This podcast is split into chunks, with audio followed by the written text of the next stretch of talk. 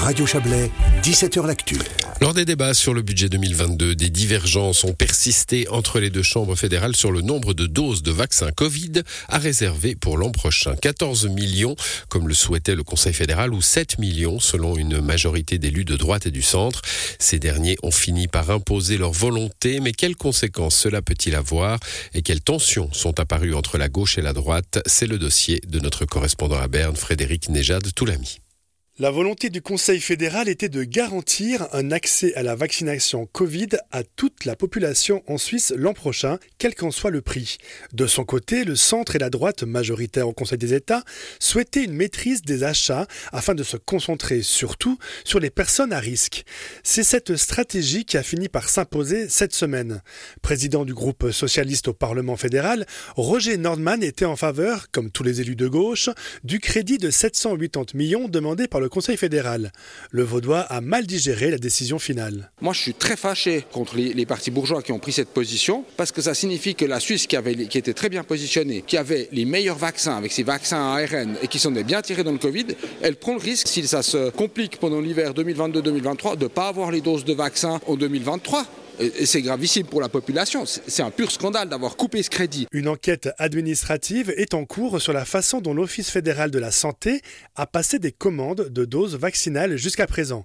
Ne pense-t-il pas que cela a influencé le vote de certains Roger Nordman. C'est vrai que le processus administratif d'achat des vaccins a peut-être été pas complètement optimal sur certains aspects juridiques. Là-dessus, il y a des discussions, mais à, la fin, ce qui compte, c'est d'avoir les vaccins. Et, c'est une, attaque en dessous de la ceinture contre le conseiller fédéral Berset. C'est complètement stupide. C'est de la politique partisane conseiller national PLR tessinois, Alex Farinelli a siégé jeudi à la conférence de conciliation des deux chambres. Il réfute l'idée que les partis de droite auraient voulu sanctionner le conseiller fédéral socialiste Alain Berset. Je ne pense pas que les partis sont prêts à jouer dans la politique politicien avec un sujet si sensible, si important. Je pense seulement qu'il y a une vision un peu différente dans les stratégies. Mais vous pensez que le passif du nombre de doses euh, finalement gaspillées ou jetées ou mal distribuées à d'autres pays à peser dans la balance On peut dire ça. Je ne pense pas qu'il y a du gaspillage. C'est clair, des pays comme la Suisse peuvent garantir à sa population l'accès aux vaccins.